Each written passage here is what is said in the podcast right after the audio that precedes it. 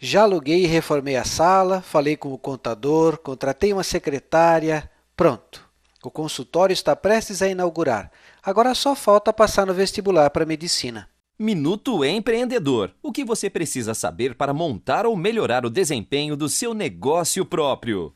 A frase de abertura parece uma brincadeira, mas essa é a sensação que eu tenho quando converso com algumas pessoas que pensam em montar novos negócios. Para algumas delas falta o conhecimento administrativo. Quanto a isso, tudo bem, nem todo mundo cursou administração ou trabalhou como funcionário na gestão de uma grande empresa privada. Já para outros, falta o conhecimento técnico.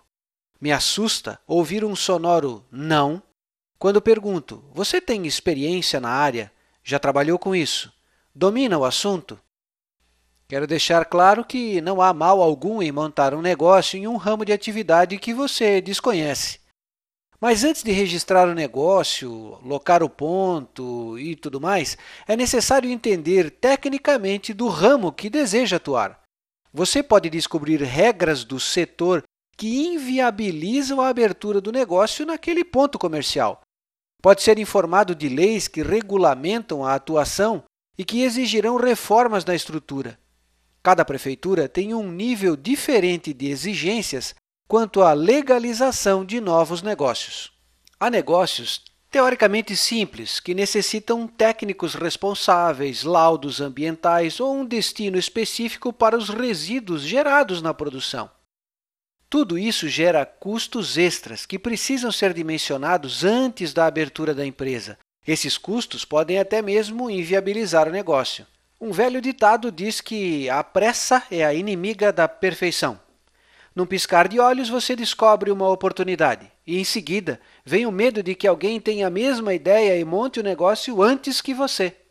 Isso gera uma ansiedade que atropela o bom senso. Não saia fazendo contratos e iniciando processos antes de planejar. Calma, você não precisa ser o primeiro, tem que ser o melhor. Uma pesquisa de 2015 aponta que o maior sonho dos brasileiros ainda é a casa própria. O segundo sonho declarado pelos tupiniquins é a abertura de um negócio próprio. Colocar o sonho em prática sem conhecimento, pesquisa ou planejamento é saltar de um avião sem ter checado o paraquedas. É começar a construção da casa pelo telhado. Pense nisso e mãos à obra. Você ouviu Minuto Empreendedor? Acesse nosso podcast minutoempreendedor.com e tenha acesso a outros áudios.